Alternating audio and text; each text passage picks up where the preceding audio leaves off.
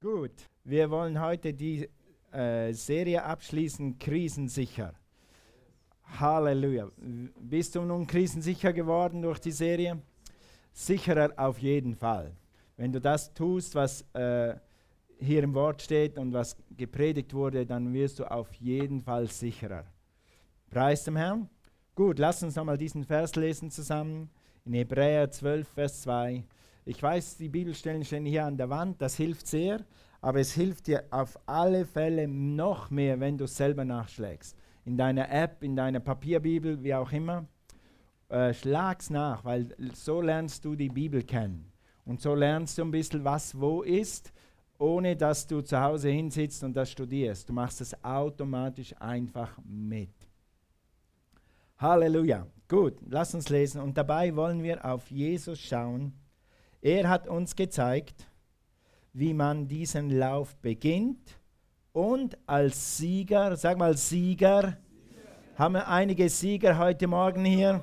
Yes, ans Ziel kommt. Weil er wusste, welche Freude auf ihn wartete, hat er das Kreuz und die Schande dieses Todes auf sich genommen. Nun sitzt er auf dem Ehrenplatz an Gottes rechter Seite. Sag mal Freude. Praise the Lord. Weißt du, was Gottes Freude war? Du. Du warst Gottes Freude. Jesus ist ans Kreuz gegangen, weil er dich und mich gesehen hat. Weil er gesehen hat, dass wir einen Erlöser brauchen und dass wir ohne ihn verloren sind. Und die Freude am Kreuz war, ich gehe durch die Leiden durch, aber ich werde einmal meine Familie dafür zurückkriegen. Du bist seine Familie und du bist seine Freude. Halleluja. Praise the Lord. Gut, also, wir haben äh, aus diesen Statements, aus diesen Aussagen von Jesus gelernt, was Jesus am Kreuz gesagt hat. Das waren, glaube ich, äh, etwa sieben Aussagen. Wir haben leider nur fünf besprochen. Heute kommt die fünfte. Aber aus den ersten fünf, vier haben wir gelernt, wie man in einer Krise sich verhalten kann, damit man möglichst schnell wieder rauskommt und damit die Krise nicht für immer bleibt. Es gibt Leute, wenn sie in eine Krise gehen, dann bleiben sie in der Krise. Ron Canole hat mal aus einer ähnlichen Predigt, das ist ein guter Sänger, ein guter Lobpreiser, aus einer ähnlichen Predigt, die ich heute halte, hat einen Song gemacht, hat ein Lied draus gemacht. Wenn du in der Krise bist, dann bleib nicht stehen.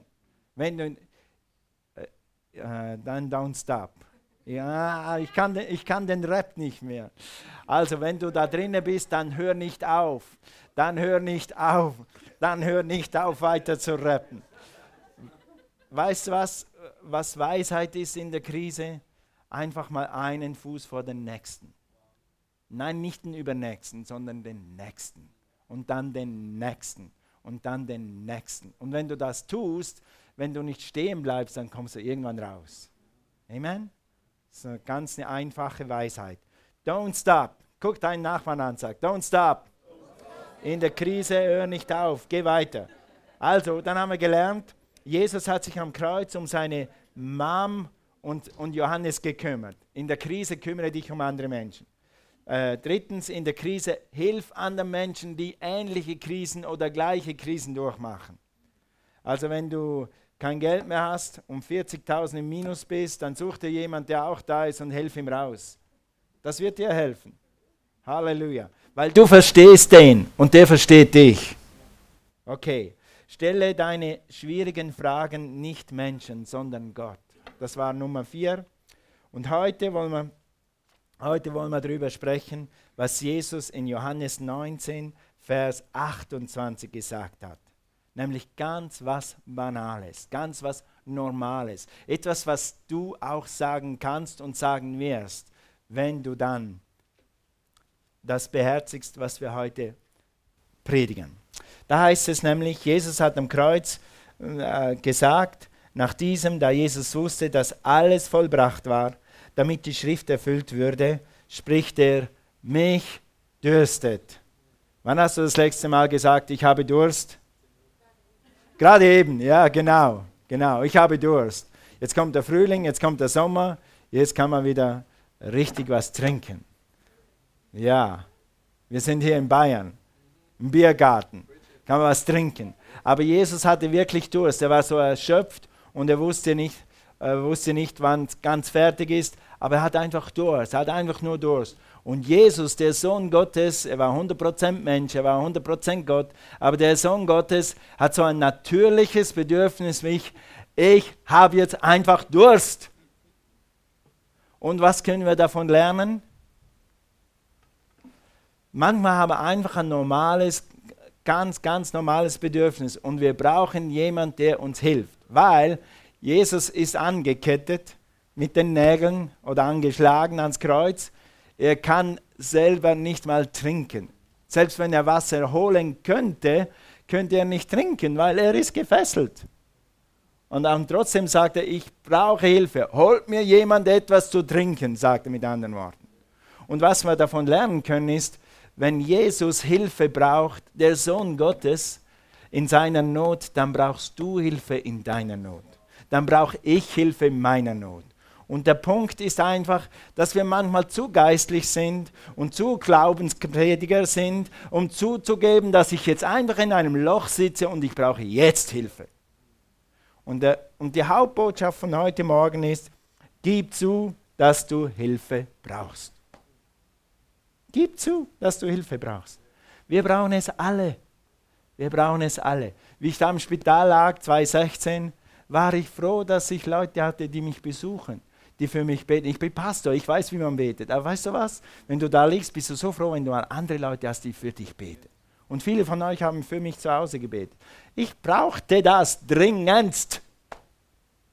Ist keiner so erwachsen und keiner so geistlich, dass er nicht einmal Hilfe braucht in seinem Leben. Und weißt du was? Gott hat das extra gemacht. Weil wir Schafe sind. Weil wir Schafe sind. Und Schafe brauchen eine Herde. Wenn schon am Ende der Predigt. Das kommt erst am Schluss. Okay, also wenn Jesus, äh, wenn Jesus Hilfe braucht, dann brauchen wir.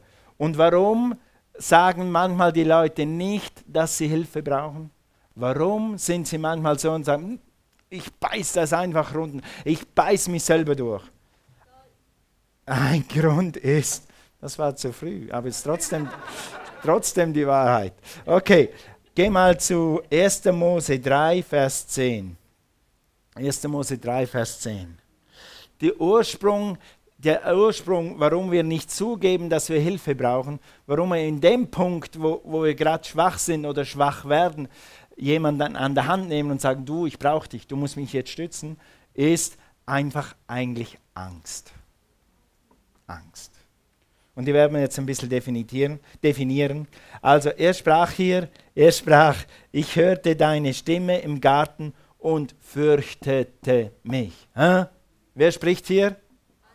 Adam sagt zu Gott, seinem Vater und, und Schöpfer, mit dem er jeden Tag Gemeinschaft hatte, den er liebte, die sich liebten und, und das, wo alles perfekt war, wo keine, keine, kein Fehl war, keine Angst, keine Sünde, kein gar nichts. Auf einmal sagt Adam, mich fürchtete. Warum? Weil ich was ausgefressen habe, weil ich Mist gebaut habe weil, und das ist manchmal so, ihr Lieben, weil ich jetzt in der Krise sitze. Weißt du was? Motorradfahrer stürzen in irgendeiner Kurve oder irgendwas.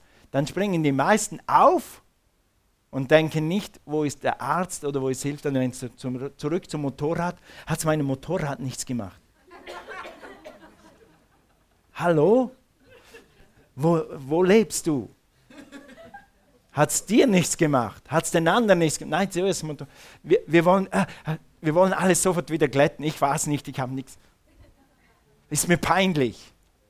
Ja? Und manchmal sind uns Krisen peinlich, obwohl wir gar nicht selber schuld sind. Wer ist gerne in einer Krise? Hast du schon mal gesehen auf Facebook, wie die Leute posten? Hey Leute, ich habe meine größte Krise heute. Mir geht es mies. Ich habe gestern 40.000 Schulden verursacht. Meine Frau ist mir gestern weggelaufen. Wer postet das auf Facebook? Wie viele Likes kriegst du dann? Warum machen wir das nicht? Weil es uns peinlich ist, weil uns dann irgendwas beklemmt, irgend, irgendetwas Verdammnis oder Schuldgefühle auf uns kommen. Die größten Hindernisse, offen zu sein, sind Angst, verletzt zu werden Oder du hast einmal zugegeben, dass du schwach bist und jemand hat dir die Keule draufgegeben. Hast du das schon mal erlebt? Du hast dich ein bisschen geoutet und hast gedacht, okay, ich gebe es ja zu, ich brauche jetzt mal Hilfe. Und hat jemand gesagt, come on, kannst eigentlich nicht beten, kannst eigentlich nicht die Bibel lesen. Du wusstest doch besser. Und dann wollen wir uns verschließen und sagen, okay, ich sage mehr, ich beiß das selber durch. Habe das letzte Mal auch selber durchgelitten. Irgendwie komme ich hier durch und außerdem kann ich ja beten. Ich brauche niemand. Ja. Und es ist einfach, manchmal haben wir Angst, uns zu outen, weil wir dann verletzt werden. Oder wir haben Angst, wieder verletzt zu werden. Mit anderen Worten, du willst dich selber schützen. Du sagst, ich schweige. Aber genau das Gegenteil ist der Fall. Du solltest in solchen Situationen nicht schweigen, sondern reden. Amen. Geh mal zu Psalm 32. Schweigen in solchen Situationen. Und ich meine jetzt nicht, wenn dir, wenn dir der Braten verbrannt ist. Du hast du warst so lange im Gottesdienst und es ist dein Braten tatsächlich mal verbrannt, dann brauchst du nicht deinen Pastor anzurufen. Ich habe so Verdammnisgefühle. Mir geht es nicht mehr gut. Ich, schlechte Hausfrau, habe meinen Braten verbrannt. Ich rede nicht von solchen Situationen. Ich rede von Situationen, die wirklich, wo du einfach merkst, du kommst, du kommst mit vielen eigenen guten Ratschlägen, nicht mal mit dem Wort Gottes, kommst du jetzt raus. Du brauchst jemanden, mit dem du reden kannst. Und die Bibel sagt, als ich es verschweigen wollte, verschmachteten meine Gebeine durch mein täglich Heulen. Wenn du die Probleme und die Krisen und, und die äh, Verfehlungen, die du gemacht hast, in dich selber rein, Entschuldigung, frisst, dann frisst das deine Gebeine. Sag mal Schweigen. Und jetzt lesen wir weiter. Deine Hand lag Tag und Nacht schwer auf mir, dass mein Saft vertrocknete, wie es im Sommer dürre wird. Weiter da bekannte ich dir meine Sünde oder meine Krise, verhehlte meine Missetat nicht oder meine Krise nicht. Ich sprach, ich will dem Herrn meine Übertretung bekennen. Da vergabst du mir meine Sünden Schuld. Und jetzt gibt es eine englische Übersetzung, die sagt hier, und plötzlich war der Druck weg. Wenn du das rausspuckst, dann hast du das einfach mal ausgespuckt. Und ob dann eine, sofort eine Lösung da ist oder nicht, ist mal gar nicht so wichtig. Wie, tut, wie gut tut es dir, mit einem Freund zu sprechen, wenn der nur mal zuhört, wie es dir geht. Stimmt's? Wie viel, oft hast du dann sogar schon die Lösung. Manchmal brauchst du nur mit jemand anderem darüber zu reden und dann hast du die Lösung selber und gehst, machst und dann bist du frei. Manchmal in tieferen Krisen geht das nicht so schnell, aber es hilft immer, seine Sache mit jemandem zu teilen, dem du vertrauen kannst. Manchmal denkst du, ich kann niemandem mehr vertrauen, ich wurde verletzt, ich war schon zweimal verletzt, aber weißt du was? Du musst einfach wieder leben. Und leben heißt, ich muss mich entscheiden, offen genug zu sein, zuzugeben, dass ich Hilfe brauche. Amen.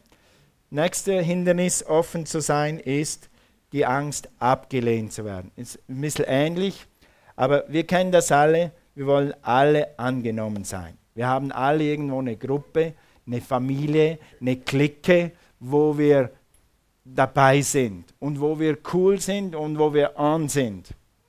Keiner mag alleingestellt sein und du bist das schwarze Schaf und das komische Schaf und niemand mag mich und niemand will mich. Wir mögen das nicht. Wir sind so gestrickt für Gemeinschaft. Und aus Furcht vor Ablehnung machen wir manchmal dumme Sachen. Wir, wir, wir sind dann nicht offen, wir sind dann nicht ehrlich und so weiter. Also ich weiß nicht, wer von euch arbeitet jetzt irgendeinen Job und du hättest Freude, dich morgen zu bewerben. Das macht dir gar nichts. 20 Bewerbungen zu schreiben, suchst dir morgen einen neuen Job, kein Problem. Ich bewerbe mich, ich, äh, ich, ich suche mir irgendwo einen Job, ich mache diese Interviews durch, mache den ganzen Zirkus gern, das macht mir überhaupt nichts aus. Ich mache das sofort. Wer? Wer ist froh, wenn er einen Job hat und der gut ist, du kannst den behalten und du kennst den Bewerbung ist immer so, okay. Erstens hat es einen richtigen Job. Ist das wirklich gut? Wird es dann da besser als hier? Wollen die mich? Das sind nochmal 100 Bewerbungen. Und dann bewirbst du dich endlich, stell dir mal vor, und dann bewirbst du dich endlich, du hast was gesehen, du willst endlich raus aus diesem Job, wo du bist, und du hast was gesehen, ein gutes Angebot gefunden, du bewirbst dich, und drei, zehn Tage später kommt der Brief, äh, Absage. Oder ihr Jungs und Mädels, du hast endlich ein gutes Girl gesehen, ein schönes Mädchen gesehen, einen schönen Jungen gesehen, und dann versuchst du dann irgendwann, nach drei Monaten, nimmst du den ganzen Mut zusammen und sagst, hey, kommst du mit mir zum McDonald's? Nein. äh, äh. Wer hat gerne Ablehnung? Wer hat gerne? Yes, mache ich gerne. Yes. Mir geht das manchmal sogar so, wenn ich jemanden nach Hause einlade und sage, willst du mit uns zum äh, Mittagessen kommen? dann denke ich, hoffentlich sagen sie nicht nein. Neulich haben wir, vor ein paar Monaten haben wir jemanden zum Essen eingeladen. Da haben wir auch gedacht, mal gucken, ob er kommt. Yes! So, ja, gut! Das freut mich. Ich habe auch gern, wenn die Leute auf das eingehen, was, was ich präsentiere. Und das haben wir alle, wenn wir ehrlich sind. Niemand ist gerne abgelehnt oder zurückgestoßen oder so. Weil das Nein, ich will nicht oder oder Absage, das schmerzt, das tut weh. Ablehnung tut niemandem wirklich gut. Und was dir aber hilft, ist das hier bei aller Ablehnung, die wir in dieser e- Welt einfach erfahren. Erinnere dich immer an diesen Vers. Ich preise dich, dass ich auf erstaunliche Weise wunderbar geworden bin. Wunderbar sind deine Werke, das erkenne ich sehr wohl.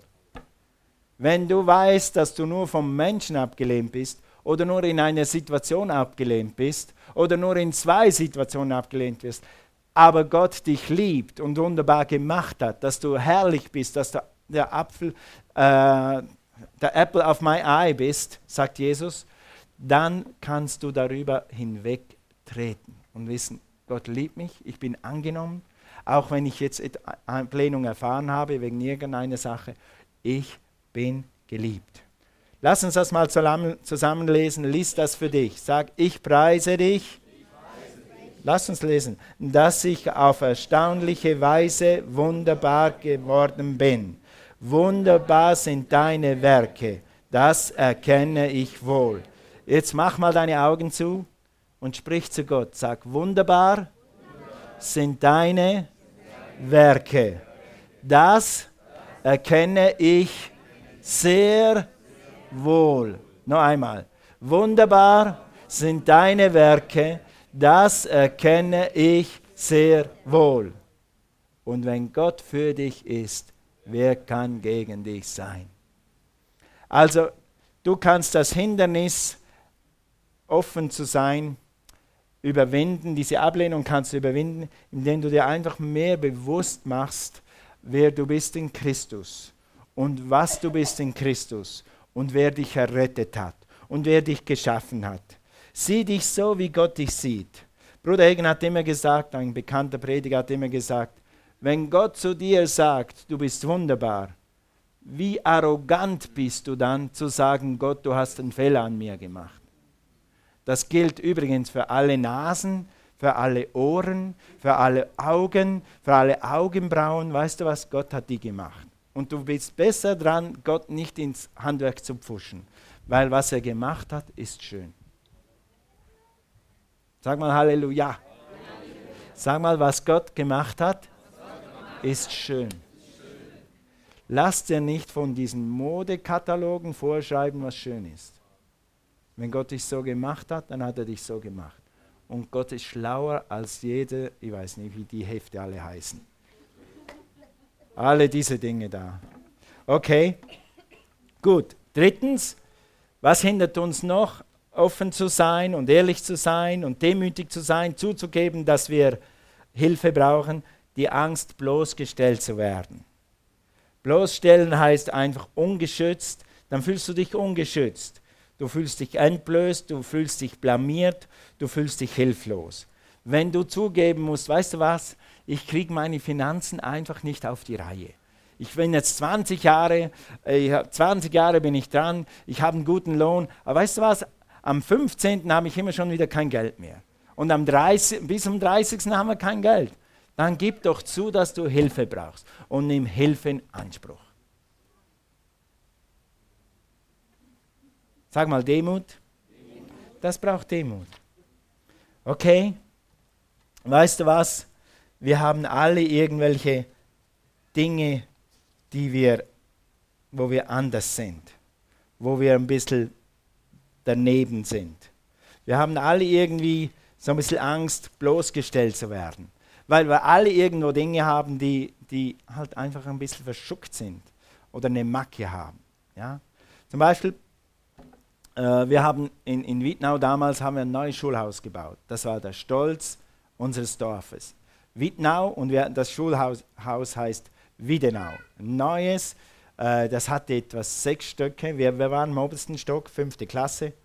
Und der Herr Rohner war unser Lehrer. Und wir waren da oben und das war eine super Aussicht. Und dieses Ding, dieses neue Schulhaus hatte innen im Innenhof so eine grüne, grüne Lunge, also ein paar Pflanzen und das war auf Hydrokultur. Wer weiß noch, was Hydro ist? Diese Ton oder Ding. Ja, wie heißt das? Diese Kügelchen da, ja? Okay, gut. Und, und ihr wisst ja, dass mein Vater war Schreiner und, und äh, wir hatten neben zum Bauernhof und bei uns auf dem Feld oder so, da konnten wir auch mal spucken. Und eines Tages war ich so runter, Pause runter, so im dritten Stock hatte ich so den Eindruck, ich sollte jetzt mal spucken. Und dass man da im neuen Schulhaus ja nicht darf, habe ich gedacht, wohl gibt es dann hier grün, oder? Ja, am Bauernhof ist auch ein grün, darf man auch mal spucken. Da habe ich geguckt, da hat es Pflanzen. Und in dem Moment kommt der Hüppi um die Ecke. Der andere Lehrer von der fünften Klasse und verpasst mir eine Stelle und sagt, was fällt denn dir ein? Und ich war, also so ein Gefühl habe ich seitdem nie mehr gehabt. Ich war am Boden zerstört. Ich wusste, es war wie wenn ich in der Hölle erwache. Und ich war, erstens war ich über mich selber erschrocken, dass ich im Schulhaus sowas mache.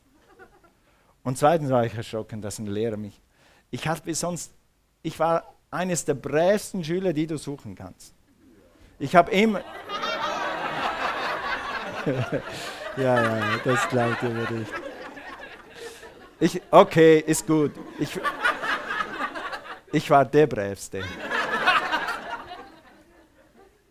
Ich habe immer geguckt, an allen Orten habe ich immer geguckt, dass ich nicht der Schnellste und nicht der Langsamste bin. Nicht der Hellste und nicht der Dümmste. Weil wenn du irgendwo auffällst, dann kriegst du Sonderjobs oder musst mehr machen oder so. Also immer schön in der Mitte bleiben. Und mir wäre nie etwas eingefallen, was den Lehrer irgendwie in Rage bringt. Und auf einmal stehe ich da und habe eine Watschel. Ich weiß heute nicht, was ich gemacht habe. Dann bin ich nach Hause gelaufen. Ich glaube, er hat, er hat gesagt, hau ab oder sowas. Bin ich nach Hause gelaufen. Habe ich noch nie gemacht. Zu meiner Mama und habe mich ausgeheult. Und dann hat die mir auch noch eine. Nein, nein. Aber sie, sie ist nicht zum Lehrer gegangen und hat sich beschwert, weil man einfach in der Schule nicht rumspuckt. Hallo? Ja? Und das hat mir nicht geschadet. Ich kann mich einfach nur sehr gut daran erinnern.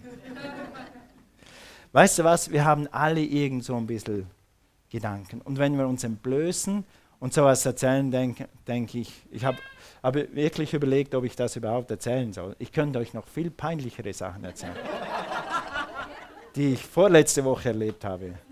Nein, nein. Aber vielleicht dieses Jahr, wenn ihr Cornelia fragt, dann kriegt er fünf, mindestens fünf Stories. Aber die erzähle ich jetzt in der nächsten Predigt. Nein. Okay? Wir haben alle irgendwo ein bisschen etwas, was wir gerne verstecken. Und wenn wir es verstecken, je nachdem, was es ist, mein, das ist nicht so eine große Sache, aber damals war es eine Riesensache für mich. Wenn man, Gott sei Dank hat meine Klasse mich nie darauf angesprochen, nie wieder. Die haben das, glaube ich, gar nicht richtig mitgekriegt. Aber das hätte zu einem Stigma werden können. Und das hätte mich wirklich meine Jugend irgendwie verändert. Aber wir verstecken solche Sachen, wir erzählen es nicht, wir bauen lieber an unserer Fassade, wir verstellen uns und tun so, als ob wir keine Probleme hatten in uns selber. Ja?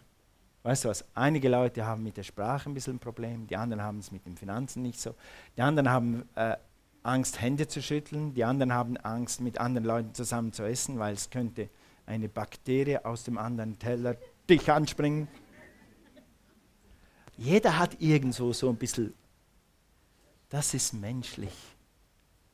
Und wir müssen nicht diese Sachen erzählen, aber ein gewisses Maß an Offenheit, vor allem unter Freunden, hilft dir, real zu sein, normal zu sein.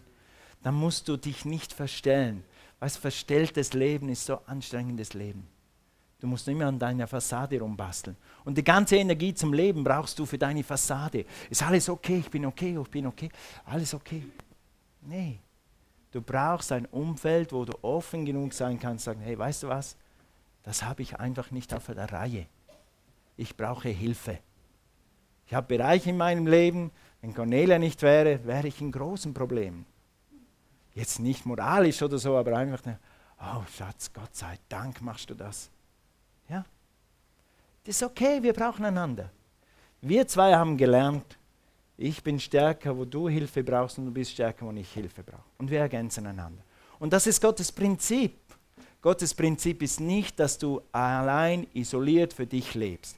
Obwohl du ein eigenes Handy hast, einen eigenen Rasenmäher, ein eigenes Auto, eine eigene Wohnung, einen eigenen Teppich, ein eigenes Geschirr und du eigentlich theoretisch niemanden brauchst, du brauchst jemanden. Guck mal deinen Nachbarn an und sag, ich brauche dich. Halleluja. Okay. Okay. Dann also Angst bloßgestellt zu werden. Das kann ich nicht alles, das könnt ihr nachlesen. Mit anderen Worten, was ich uns heute predigen will, ist, gib zu, wenn du Hilfe brauchst.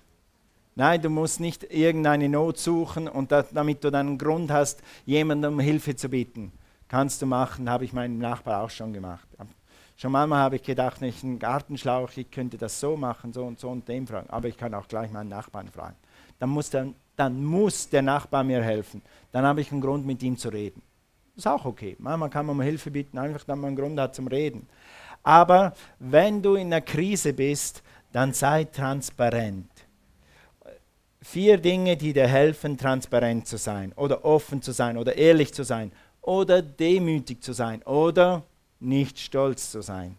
Das erste ist Pflege Gemeinschaft. Lebe in Gemeinschaft, lebe nicht allein. Lebe in einer Gruppe, in einem Team, in einem Netzwerk. Suche dir Freunde, und das mit den Freunden ist nicht so leicht, das gebe ich zu. Du kannst leichter beim Aldi irgendein Angebot kaufen, einen Cross-Trainer für günstiges Geld. Freunde kann man nicht kaufen, die muss man erbeten, erglauben und pflegen. Sag mal pflegen. Pflegen ist kein McDonalds-Wort und kein KFC-Wort. Weißt du, KFC, wenn ich heute Mittag schnell was essen will, dann fahre ich da durch und dann zahle ich 10 Euro oder was das kostet und dann habe ich schnell was zu essen.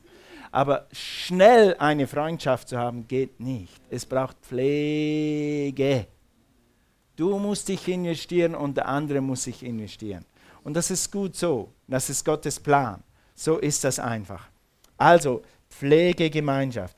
Wenn, du dunkle, wenn der dunkle Tag kommt, wenn du im Loch dich wiederfindest, dann brauchst du jemanden, den du anrufen kannst, den du zu dir rufen kannst, mit dem du alles ungeschminkt erzählen kannst. Dann brauchst du Unterstützung, dann brauchst du Hilfe. In Epheser 2 heißt es, ihr seid auf dem Fundament der Apostel und Propheten aufgebaut, in dem Jesus Christus selbst der Eckstein ist. Vers 2, durch ihn, den Herrn, wächst der ganze Bau. Sag mal Bau oder Gebäude oder wie das immer heißt, fest zusammengefügt zu einem heiligen Tempel hoch. Und mit ihm verbunden werdet auch ihr als Bausteine. Sag mal Bausteine. Bausteine. Danke. Bausteine. Wir sind Bausteine in einem Bau. Und Gott hat das extra so gemacht. Gott hat keine einzelnen Bausteine rumliegen. Gott hat alle Bausteine in Gebäude eingepflanzt.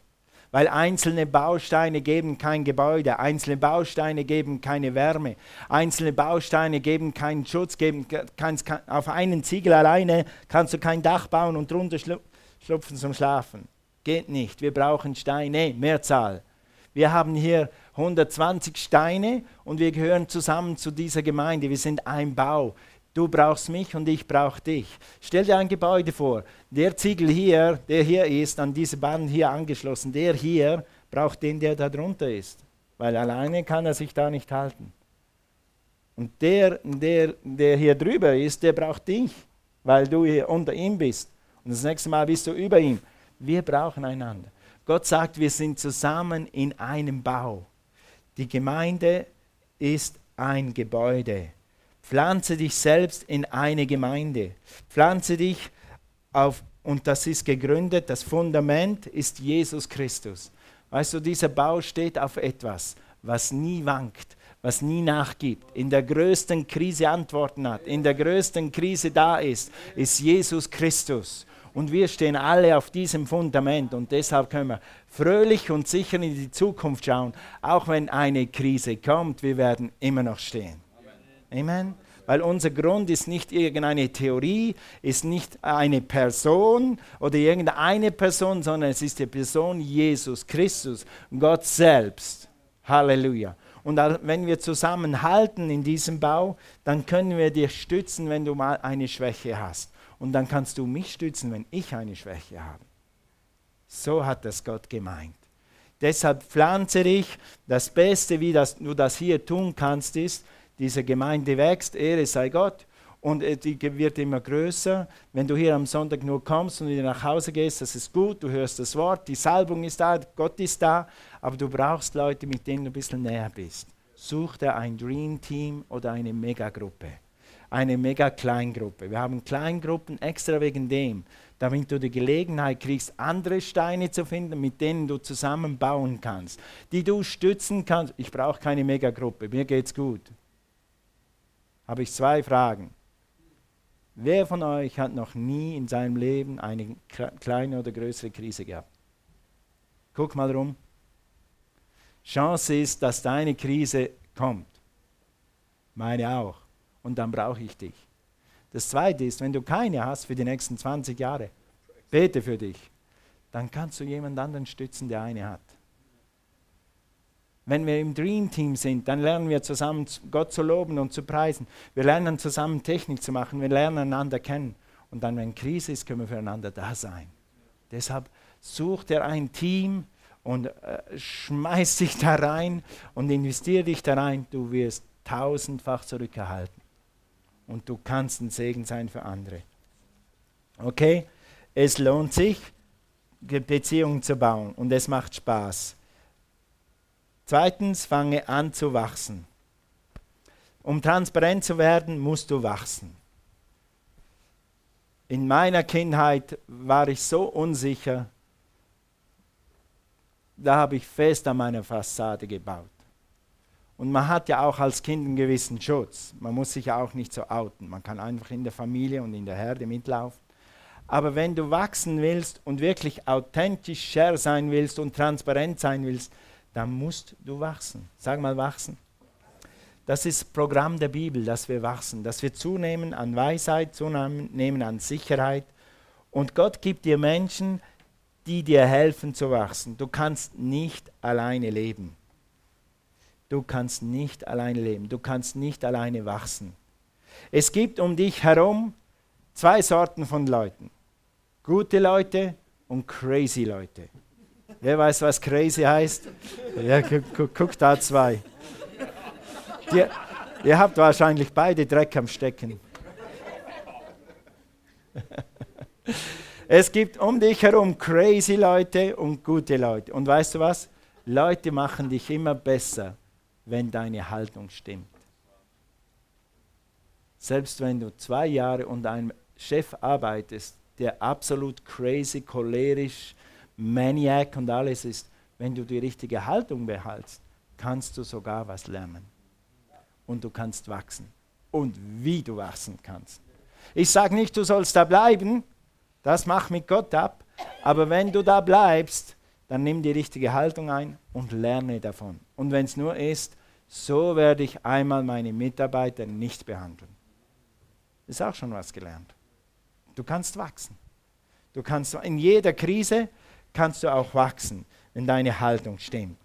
Wenn du mit Leuten zusammen bist, die durch Dinge durchgehen, dann wirst du wachsen. Lass uns zuerst mal lesen. Die Gemeinde ist ein Leib. Wir haben gesagt, ein Bau und die Gemeinde ist ein Leib. Lass uns Epheser 4, Vers 16 mal lesen. Epheser 4, Vers 16. Von welchem aus der ganze Leib zusammengefügt und verbunden. Sag mal zusammengefügt und verbunden. Hey, die Le Leute, die Message ist, in der Krise brauchen wir Verbindung. Wir brauchen sie auch in guten Zeiten, aber besonders in der Krise. Stell dir vor, du bist 50 Jahre jung, heute hast Geburtstag und du hast Geld, dass es nur so kracht. Du könntest ein riesen super Fest anrichten und du hast keine Freunde, du hast keine Familie und du hast keiner, der sich für dich interessiert, nur mit dir an eine Geburtstagsparty zu gehen. Du brauchst sogar Leute, wenn es dir gut geht. Aber du brauchst sie besonders, wenn es dir nicht so gut geht. Okay? Also hier heißt es zusammengefügt und verbunden. Die, die Botschaft der Bibel ist ganz klar, ganz klar, wir brauchen einander. Durch alle Gelenke, die einander, das ist ein interessantes Wort, Handreichung tun. Das heißt, wir haben einander, um einander Handreichung zu tun. Was heißt das? Um einander zu helfen. Was ist das Thema der Predigt?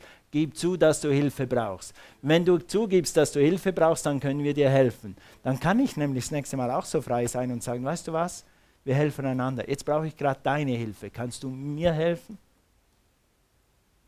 Und das Schöne an der Sache ist, meistens ist in einer Gruppe von fünf oder von drei oder sogar von zwei, sind nicht beide zur gleichen Zeit unterm Teppich. Meistens ist einer oben und einer unten und der andere kann helfen in einer Gruppe von fünf oder von zehn wird es nie passieren, dass alle zehn zur gleichen Zeit die gleiche Krise haben. Das sind immer zwei oben, die beten und glauben und mit dir glauben können gegen alles, was der Teufel hier angerichten kann und sagen, und egal was passiert ist, und wir kommen hier wieder raus und wir beten für dich und wir werden dich füttern, wenn es sein muss, und wenn es sein muss, wirst du bei mir schlafen, wir kriegen dich durch. Das ist Leib. Wir tun einander Handreichung. Das hilft dir in, in Nöten und in Krisenzeiten, indem du lernst, äh, indem du lernst, in Gemeinschaft zu leben. Und hey, es gibt immer wieder Leute, die haben gerade in der Ehe Probleme. Oder haben gerade mit Kindererziehung eine Herausforderung. Oder du bist Unternehmer und du weißt, du weißt nicht, was der nächste Schritt ist. Oder du weißt nicht, wie es weitergeht.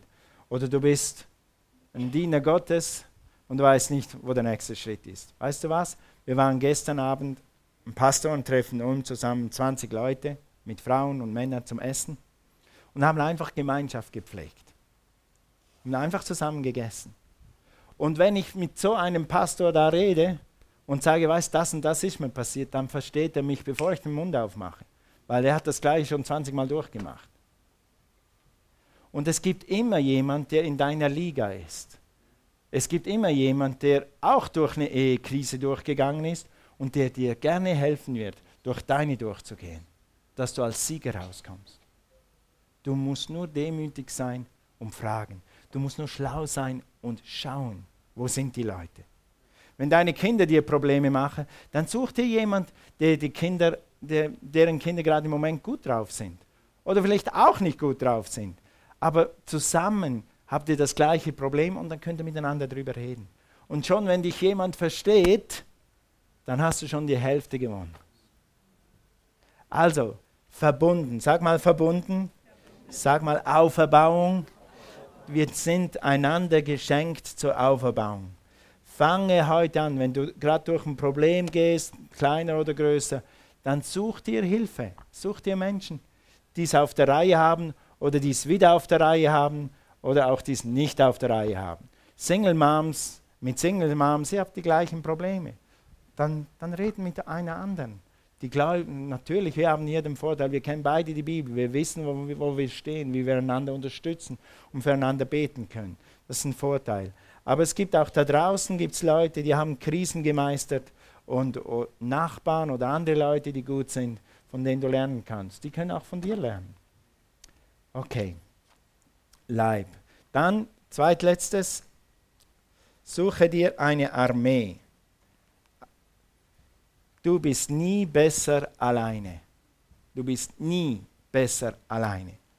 Gewisse Leute denken, wenn sie verletzt werden in einer Gruppe oder in einer Gemeinde oder im Fußballclub oder in einer Firma, ich kündige, ich suche mir das Weite, soll man die doch.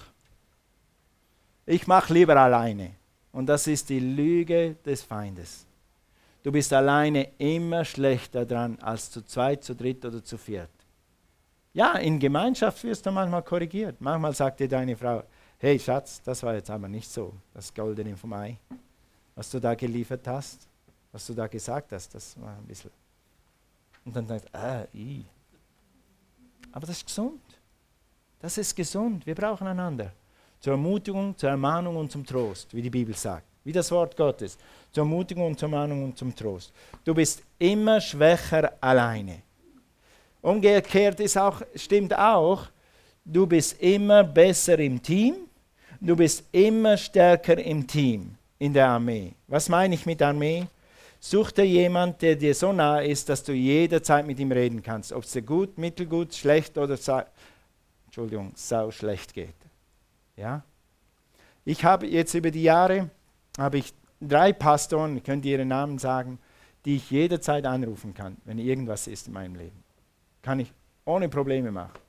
Die verstehen mich von ferne, die glauben mit mir, die kennen mich und muss ich nicht lange reden, sagt du, ich brauche Hilfe. Fertig.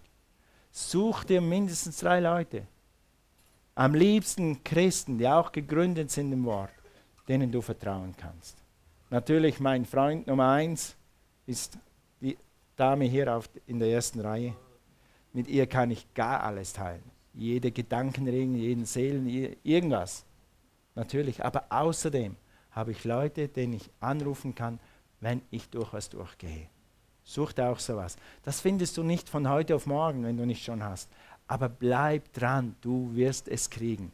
Fang an dafür zu beten. Fang heute an dafür zu beten. Weil die Gemeinde ist eine Herde. Da heißt es hier, hab also keine Angst, du kleine Herde. Hab also keine Angst, du kleine Herde. Mit anderen Worten, wir sind Herdentiere. Entschuldigt, das mache ich so gern. Was machen Herdentiere? Bäh. Mach mal bäh. Es ist, ja, klingt jetzt ziemlich echt. Ich habe ich hab 20 Jahre Schafe gehütet. Das, ihr klingt ziemlich echt. Danke, er bedankt sich fürs Kompliment. weißt du was? Schafe sind nur in der Herde gut. Alleinstehende Schafe holt der Wolf oder der Hund oder was auch immer. Und Herdentiere haben es besser. Wir hatten Schafe. Weißt du was? Wir, wir kannten unsere Schafe. Mein Papa und ich, wir kannten unsere Schafe. Und wir hatten solche, die waren immer links draußen und rechts draußen. Die mussten immer was Extras haben, die waren immer schneller ausgebüxt, die wollten immer zuerst am Trog sein, die wollten immer nicht die, äh, geschoren werden, die wollten immer nicht die Füße gepflegt haben, die haben sich immer gewehrt gegen alles, was alle anderen machen. Und weißt du was? Oft sind das die, die dann von der Alp nicht mehr nach Hause gekommen sind. Dann haben wir einen Hirten gefragt, das gibt es immer einen Alphirten. Und warum? Ja, der war immer neben draußen, immer neben draußen. Er wollte immer was Extras haben und eine extra Wurst. Und eines Tages war Nebel und ist er über eine Klippe gesprungen. Nicht gesprungen, hat sich verirrt. In der Herde ist Sicherheit. Lauf nicht weg von der Herde Gottes. Egal was passiert, du brauchst die Herde und hey, nebenbei, wir brauchen dich. Die Herde ist nur gut, wenn die Schafe zusammen sind. Okay? Ich habe selber gesehen, x-mal gesehen, dass es Hunde gab, du könntest auch sagen Wölfe, aber wir hatten nur Hunde, die dann so ein bisschen von der Seite auf die Herde zu sind und ein kleines irgendwie angreifen wollten. Aus irgendeinem Grund. Und dann dreht sich so ein Mamaschaf gegen so einen Schäferhund, dreht sich um und macht. Und der Hund zieht den Schwanz ein und haut ab. Aber wenn dieses Lamm da draußen steht, 30, 40 Meter weiter draußen, dann hat es keine Chance. Guck, in der Herde sind wir stärker. Wir brauchen einander. Suche dir eine Herde, suche dir eine Armee, jemand, der mit dir zusammensteht. Eben ein Dream Team oder eine mega Kleingruppe. Und letztens, und das ist wahrscheinlich das Schwierigste, ist, lass dich lieben. Wenn du in der Krise bist, lass dich lieben. Ich glaube nicht an dieses, ich darf dieses Wort nicht sagen, dieses ich lasse mich jetzt einfach hängen, ich lasse meine Seele baumeln. Und für die nächsten drei Jahre tue ich mal gar nichts. Ich habe keine Lust zum Arbeiten. Ich habe nur Lust, zu Hause zu sitzen. Ich lasse meine Seele. An das glaube ich nicht. Aber ich glaube, es kommt in jedem Leben kommt ein Punkt, wo du dich einfach mal tragen lässt, wo du dich lieben lässt und wo andere Leute für dich tragen und andere Leute für dich beten und andere Leute und andere Leute für dich da sind und einfach in die, in die Bresche springen für dich. Wir brauchen alle sowas. Das ist nicht so leicht, weil wenn wir Fehler machen oder wenn wir in der Krise sind, dann kommen oft Selbstverdammnis. Manchmal bist du in der Krise, weil du Fehlentscheidungen getroffen hast, weil du Fehlentscheidungen getroffen hast. Und dann zu sagen, okay, ich habe es vermasselt und es tut mir leid und ich brauche jetzt Hilfe, hier wieder rauszukommen, das braucht Demut. Und dann kommt der Feind und sagt, die wollen dich mit dir nichts mehr zu tun haben. Du hast selber, selber einen Fehler gemacht. Du bist selber schuld, dass du jetzt in dieser Krise bist. Und dann kommt diese Maske. Dann setzt du dir eine Maske auf und dann ist alles cool. Dann fragen dich die Leute sogar, hey, wie geht's dir? Geht's dir gut? Und dann sagst du, ja, alles cool, alles gut. Mir geht's prima obwohl es innerlich stinkt und raucht und du nicht weißt, was oben und unten ist? Weil du Verdammnis hast oder weil, weil du denkst, du bist selber schuld. Vielleicht bist du nicht mal selber schuld, aber du denkst, du bist selber schuld. Wir waren schon in, mit dieser Gemeinde vor 18 Jahren in so einer Situation. Es war so eine Krise, dass ich jetzt nicht, am Schluss nicht mehr wusste, bin ich jetzt daneben oder bin ich nicht daneben. Habe ich jetzt wirklich das mir selber eingeredet oder habe ich mir das selber verursacht? Bin ich die Ursache für mein Problem oder ist es jemand anders? Es war jemand anders. Jetzt ist mein Kopf wieder klar. Aber im Moment wusste ich es nicht. Wenn du so im Kampf bist, weißt du nicht mehr, was oben und unten ist. Dann musst du mit jemandem reden und sagen, hey, ich brauche Hilfe. Ich brauche Hilfe. Dann kannst du deine Maske fallen lassen, weil du hast hier eine Familie. Die Gemeinde ist eine Familie. Letzter Vers für heute. So seid ihr also keine Fremden mehr, geduldete Ausländer, sondern ihr seid Mitbürger der Heiligen und gehört, lies mal mit mir, gehört, gehört zur Familie Gottes. Lass uns zusammen lesen. Ah, ihr habt den Vers noch nicht, deshalb könnt ihr nicht lesen. Am Schluss hier, gehört zur Familie Gottes. Noch einmal, gehört zur Familie Gottes. Zu wem redet das hier? Zur Gemeinde Gottes, zu allen, die Jesus angenommen haben. Wir sind Familie Gottes. Wenn du durch ein Tal gehst, in der Krise bist, dann sind wir deine Familie. Hallo? Deshalb bist du hier, dass du in der Krise eine Familie hast. Du gehörst dazu. Weißt du was? Wer hat eine natürliche Familie und in deiner Familie hat deine Schwester, dein Bruder, Schon mal einen Bock geschossen? Ja, es hat ein paar. Ja. Egal was dein Bruder macht, deine Schwester macht, es ist immer noch deine Schwester. Ist immer noch dein Bruder. Meine Schwestern sind auch in gewissen Sachen ein bisschen komisch. Hoffentlich hören sie die Predigt. Aber weißt du was sind meine Schwestern? Ich bin mit fünf Schwestern aufgewachsen, ich bin der einzige Sohn. Und ich werde ich werd nie die Zeit vergessen, wie wir zusammen gearbeitet haben, wie sie für mich gekocht haben, hallo, wie ich für sie abgewaschen habe, wenn sie an der Reihe waren, wie wir einfach zusammen gelebt haben. Und ich werde nie meine Schwestern, egal was sie tun, aberkennen. Das ist mein Blut. Weißt du was? Du bist mein Blut. Wir haben Jesu Blut in unseren Adern. Und wir sind Geschwister. Und wenn es dicke kommt, halten wir zusammen, egal was kommt. Und egal was du ausfrisst, egal was du krumm machst, wenn du Demut hast und es wieder gerade biegen willst, dann werden wir es zusammen mit Gottes Hilfe wieder gerade biegen. Und hey, wer sind wir, der dich verdammen sollte? Die Bibel sagt, wer sind wir, dass, wir dich verdammen sollten? Wenn Jesus Christus dich gerecht gemacht hat, wer sind dann wir? Wir sind nicht hier, um dich zu verdammen. Wir sind hier, um dir wieder auf die Beine zu helfen. Wenn du dich verändern willst, es gibt so Leute, die sind so stolz, die wollen sich nicht verändern, die wollen keine Hilfe, die wollen so bleiben, wie sie sind, sagen sie. Im Grunde genommen will jeder raus aus seinem Gefängnis. Im Grunde genommen will jeder wieder leben. Und Gott schenkt dir neues Leben. Du kannst ein neues Leben haben. Du bist unsere Familie und du gehörst hier dazu. Der Teufel hat dir gesagt, du gehörst nicht mehr zur Familie, weil du das gemacht hast oder das noch nicht gemacht hast oder weil du nicht so fromm bist oder weil du nicht so viel betest. Vergiss es. Du gehörst zur Familie. Wenn du Jesus im Herzen hast, dann bist du zu, gehörst du zur Familie. Wenn nicht, dann kannst du gleich zur Familie dazukommen. In zwei Minuten. Also, das ist immer dein, das, ist, das sage ich oft unseren Leuten, die weggehen von dieser Gemeinde, die irgendwo hingehen, nach Köln, Bonn, irgendwo, weißt du was? Das ist immer dein Zuhause. Du kannst immer nach Hause kommen. Hier ist immer jemand da, der an dich glaubt und der für dich ist und der mit dir kämpfen wird. Egal, was du durchmachst. Weil wir werden unsere Blutsgeschwister nicht im Stich lassen. Amen.